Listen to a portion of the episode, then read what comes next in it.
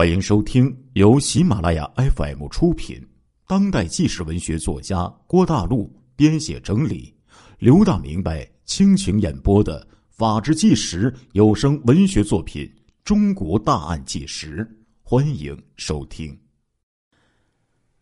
最近呢，这个有一个西安市民张先生啊，他本来打算趁着这个十一放假呢，带着孩子呀去西安的。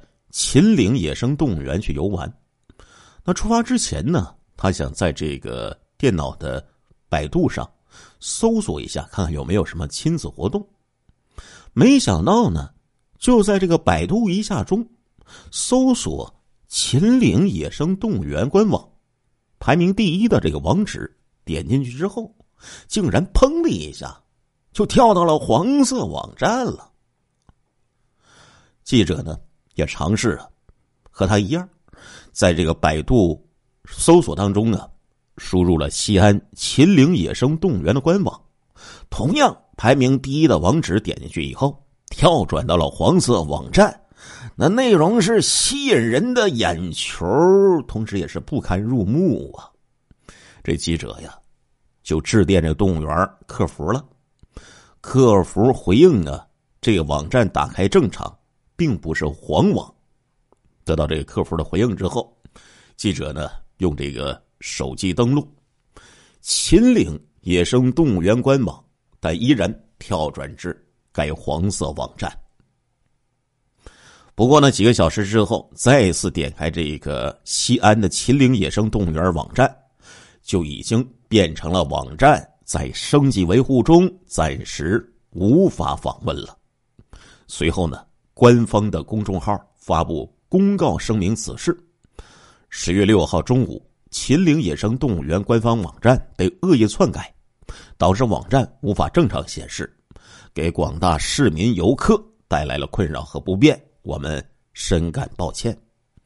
那为给广大的游客提供更加安全、放心、优质的服务啊，目前西安秦岭野生动物园官方网站已经暂停访问。我们将呢全面的调查此次的事件的原因，并对网站的防护系统进行升级维护。在此期间，您可以通过我们的官方微信公众号，然后获取景区游览信息以及购票、预约等服务的内容。同时，我们已经向公安机关进行了报案，对网络恶意攻击的行为。为我园呢，将保留追其这追究其法律责任的权利。这就是这个西安的麒麟野生动物园发布的官方网站维护的公告。其实这件事情啊，这一类的事情啊，发生也不是一次两次了，在老刘的记忆当中啊，就好像已经发生了几起了。第一起呢，应该是在这个二零一七年呢，中学教科书里。某个资料网站被恶意的注册变黄网的事件，当时是上了热搜，就连中央电视台也进行了报道，可见此事的严重性。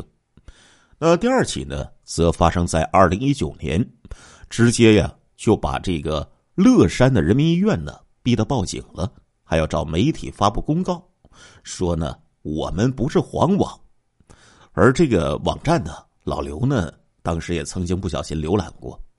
那规模呢，肯定比不上那些什么什么黄色的网站，但是那家伙也特别的骚气呀！他们直接把这个乐山市人民医院的官网域名都给注册了，然后堂而皇之的鸠占鹊巢啊！然后呢，又在这个有色视频的操作团队的炒作下，成功的把这个网站就给炒热了。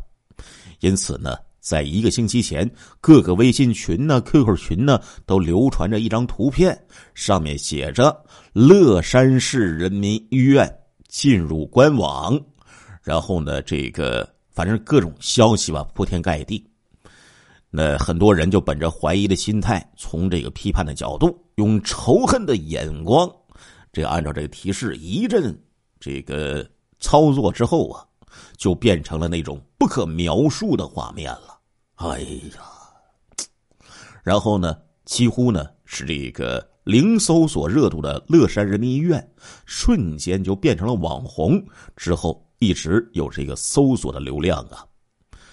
本来呢，这个事件发生前，这个乐山人民医院这个搜索指数是零，几乎没人搜索。但是这个事件发生之后，百度的搜索指数上升到了二点二万呢。这个消息一出啊，各大网友直接就把乐山市人民医院的官网踩到了崩溃，逼得乐山人民医院呢不得不出来进行澄清啊。这不澄清还好吧？一澄清，这个网站一下子变得更火了，简直就是全网啊免费的宣传。而他占用乐山人民医院官网的域名，持续了好几天才被完全的给封禁。而跟这件事无关的百度，则被网友啊喷出了翔啊！这真是人在家中坐，祸从天上来呀！总的来说呢，这种恶意注册篡改的营销炒作能力实在是太强了。他们只花极少的钱，就换来了全网无死角的宣传。因此呢，但凡是访问过的这个用户啊，都会获得这个网站的主网址。也就是说，即便他们抛弃了这个乐山人民医院官网的域名，但是他们还是收割了不少真实的流量。记住了主域名的用户，仍然会经常访问。那粗略的估算呢，不低于五百万的访客呀，这对于一个新建的小网站来说，简直就是一笔巨大的流量。话说，这个有一个叫 P 站的地方，花了五年才创造了流量，一个小网站一周就搞定了，的确是人才呀！难怪呀，曾经有一个人说呢，监狱里个个都是人才，说话又好听，但是。最终等待这样的人才将是法律的制裁和铁窗泪。那么今天为什么老刘给大家讲一个这么短的一个关于呃不是那种凶杀大案的要案的一个内容呢？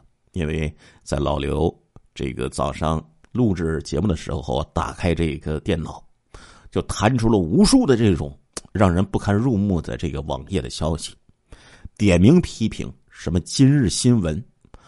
哎呀，我的天哪！所以老刘呢，有点受到了刺激，把这个事儿拿出来和大家说一说。另外呢，谁有办法告诉老刘怎么能把那些恶意的弹窗广告给他消除的话，欢迎你们在这个留言区告诉老刘。亲爱的听众朋友们，这一集的《中国大案纪实》播送完了，感谢您的收听，我们下一集再见。